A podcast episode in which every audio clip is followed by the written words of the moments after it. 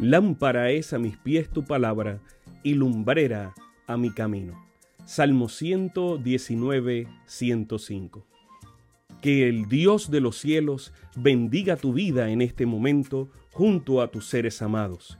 Bienvenidos a un espacio de inspiración bíblica donde su corazón será lleno de esperanza.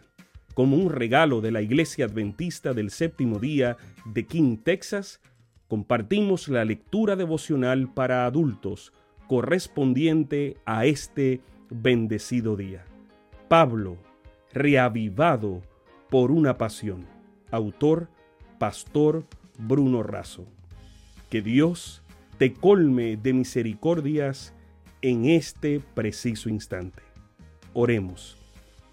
Amante Padre, que en este momento tu palabra trascienda al corazón de quien la escucha, sea sembrada y dé fruto para la vida eterna.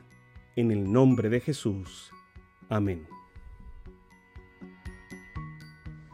Muy buenos días mis amados hermanos, qué gusto esta mañana poder estudiar con ustedes la palabra del Señor. Esta mañana se titula nuestra matutina Salvó a más de mil personas. Nuestro versículo clave se encuentra en Colosenses capítulo 3 versículo 1. Si pues habéis resucitado con Cristo, buscad las cosas de arriba donde está Cristo sentado a la diestra de Dios. Colosenses 3 es un documento precioso y motivador para la verdadera vida cristiana. El apóstol Pablo comienza desafiando a los hermanos. Si ustedes resucitaron espiritualmente en Cristo, entonces vivan como Él quiere. Es decir, piensen en las cosas celestiales y no en las cosas de esta tierra. ¿Y cómo es vivir pensando en las cosas celestiales? Es huir de toda la inmoralidad sexual y los malos deseos. Es huir de la ira, de la maldad, de las blasfemias del lenguaje obsceno.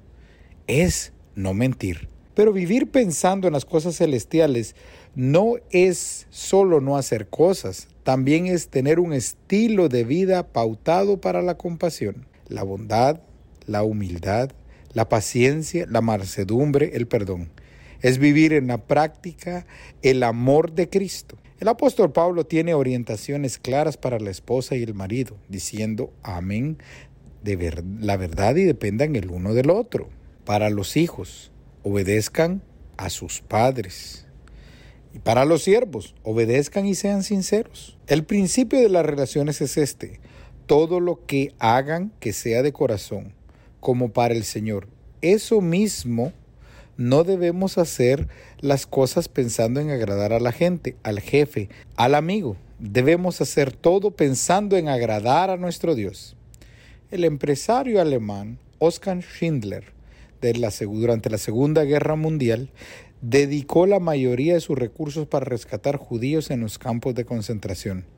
Salvó así a 1.100 personas durante el holocausto nazi. Su cuerpo está sepultado en Jerusalén, en memoria de sus actos de compasión en fervor de los demás. Fue homenajeado con una placa que lee con la siguiente inscripción. Aquel que salva una vida, salva al mundo entero. Pero él, más que sentirse elogiado por los mil cien salvados, se repetía a sí mismo, tal vez podía haber salvado a uno más y no hice lo suficiente. Está claro que lo que Dios planeó para nosotros no es este mundo lleno de pecado y de muerte, sino un mundo transformado. Tenemos que caminar en este mundo con los ojos mirando hacia el cielo.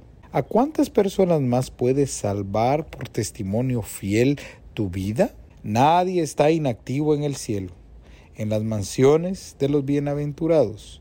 No entrará nadie que no haya manifestado el amor de Cristo y que no se haya esforzado por la salvación de los demás. Se encuentra en Testimonio para los Ministros, página 207. Si podéis haber resucitado con Cristo, buscar las cosas de arriba donde está Cristo sentado a la diestra de Dios.